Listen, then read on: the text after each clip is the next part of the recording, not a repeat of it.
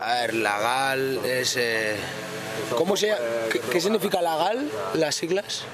Also was bedeutet GAL? Musste erstmal geklärt werden. GAL steht für Grupo Antiterrorista y Liberación, die antiterroristische Befreiungsgruppe. Ich weiß auch nicht so viel über die GAL, sagt Aitor hier. Aber wie auch immer. Was ich weiß, ist, dass den Boden dafür die sozialistische Regierung von Felipe González bereitet hat. Auch das Innenministerium hat seine Finger im Spiel gehabt. Die GAL waren paramilitärische, bewaffnete Polizisten. Das war ein schmutziger Krieg gegen das, was sie ETA-Terrorismus nennen. Also sie haben Leute verschwinden lassen und sie ermordet. Das richtete sich nicht nur gegen ETA-Mitglieder, sondern auch gegen jegliche bewaffnete Gruppen in den 80er Jahren.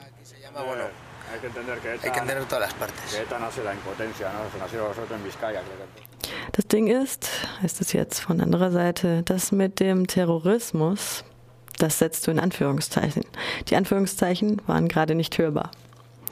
Ja, weil mit dem Wort Terrorismus gingen sie damals wie heute sehr großzügig um. Hay que entender que que no es lo mismo. Man muss verstehen, dass die ETA aus einem Gefühl der Machtlosigkeit entstanden ist. Damals in Biscaya, wenn ich mich nicht irre, in den prekären industriellen Stadtvierteln ohne Strom, sanitäre Infrastruktur, wo die Vergessenen wohnen sozusagen, da war die ETA aus diesem Gefühl der Machtlosigkeit entstanden, wie jegliche anderen Befreiungsgruppen, die von der Bevölkerung ausgehen. Das muss man verstehen, das ist nicht das Gleiche. Terrorismus geht vom Staat aus.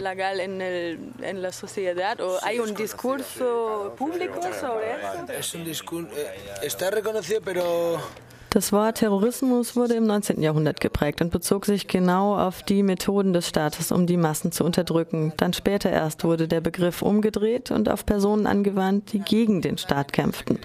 Da muss man differenzieren, die Geschichte der ETA berücksichtigen. Ist die Gal denn in der spanischen Gesellschaft bekannt? Gibt es einen öffentlichen Diskurs darüber? Sie ist anerkannt und ja, ich glaube, dass man sie kennt. Das wird auf jeden Fall immer so kommentiert wie, Zitat, das war der Staat und so. Aber es gab nie Nachforschung. Das ist etwas Scheiße, das man nie abstreifen wollte. Und sie wird auch nie entfernt.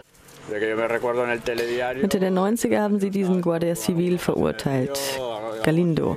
Und seitdem weiß ich nicht mehr, was mit ihm passiert ist. Die letzte Nachricht von ihm war, dass er in Venezuela ist, im Exil, auf der Flucht, aus dem Gefängnis ausgebrochen. Nein, nein. Er war nur kurz im Gefängnis, hat nur vier Jahre abgesessen, dann wurde er rausgeholt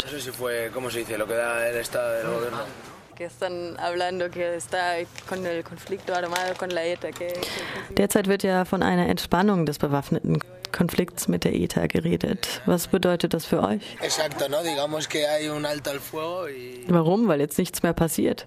Genau gesagt gibt es einen Waffenstillstand. Einen Waffenstillstand mit Vernichtung von Waffen. Hier passiert nichts mehr und wenn sie nicht gestorben sind, dann leben sie noch heute. Die Linke nimmt einen Diskurs an, sehr demokratisch, sehr systemkonform.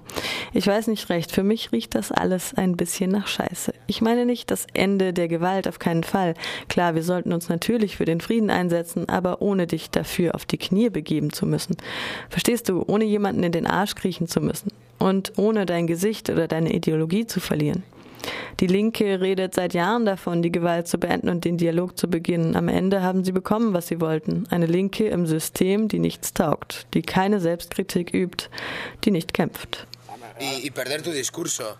Y, y porque ellos te digan, al final se ha entrado en la ruleta, siempre ha estado muy claro, la izquierda del Chale lleva años diciendo que no violencia, di diálogo, tal, tal, pero han tenido, o sea, al final han conseguido lo que querían, conseguir una izquierda del Chale dentro del sistema nula que no tiene autocrítica, no, ya no, no, no, no lucha, no, no está fuera del sistema, no es políticamente incorrecta, ¿no? Digamos. Se la situación en contra de su ideal, concretamente. Estás hablando de la izquierda. Sí, de la izquierda nacionalista de aquí ahora. Redest du von der Linken, von der nationalistischen Linken, ja?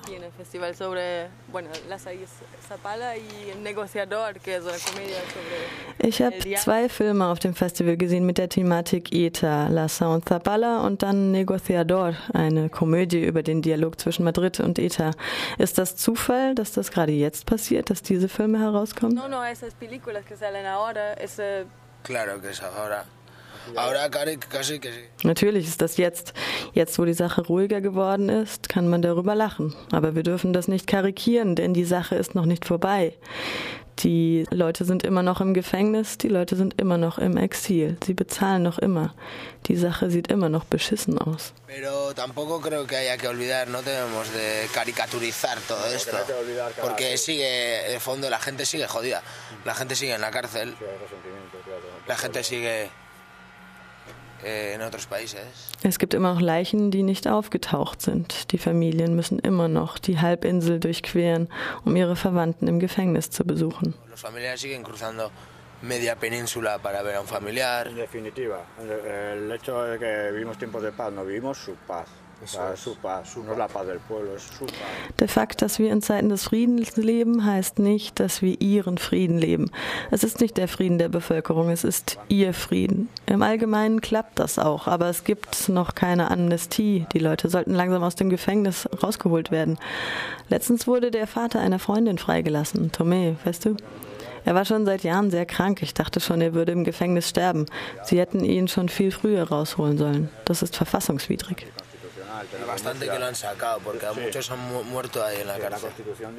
Wenigstens haben sie ihn rausgeholt. Es sind schon viele im Gefängnis gestorben. Die Verfassung sagt, dass die Leute ihre Strafe in der Nähe des Wohnorts ihrer Familien absitzen müssen. Aber das ist nicht der Fall. Manchmal sind sie tausende Kilometer weit weg im Gefängnis. Die Familien haben oft nicht die finanziellen Mittel, um die Verwandten zu sehen. Oder sie sind selbst krank oder sie können sie keine weitere Reise auf sich nehmen, weil sie arbeiten müssen, studieren.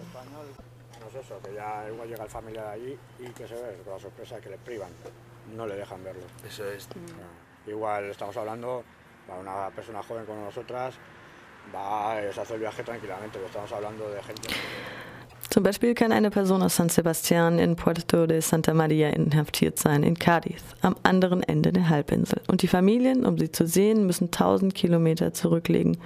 Und nicht nur das, manchmal lassen sie sie nicht zu ihnen. Sie dürfen sie nicht sehen. Sie kommen mit Ausreden, Besuchszeit ist vorbei und so weiter. Ich finde es nicht gut, Leute umzubringen, auf gar keinen Fall. Aber mit diesen Gefangenen und den Straßenkämpfen wird auch viel Politik gemacht. Und vor allem werden die Familien, Freundinnen und Freunde der Inhaftierten mitbestraft.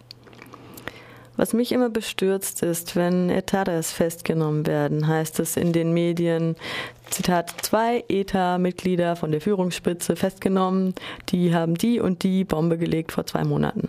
Punkt. Ihnen wird von Anfang an der schwarze Peter zugeschoben. Es ist jetzt ruhiger in dem Konflikt geworden, ja, aber es wurden auch Mitglieder von ETA-nahen Jugendorganisationen teilweise bis zu zwölf Jahren Haft verurteilt. Was ich sagen will, ist, dass Justiz und Staat eins sind. Die Justiz ist nicht unabhängig. Die beiden Kräfte sind eins. Sie sind eins.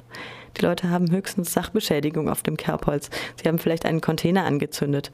Dafür zwölf Jahre Gefängnis? Klar, du bist dann ein Terrorist und dann musst du jede Woche vor dem zentralen Gericht der Audiencia Nacional in Madrid erscheinen. Über ein Jahr hinweg, jede Woche. Wenn du Arbeit hast oder so, das zerstört dein Leben. Es zerstört dein Leben. Mucha.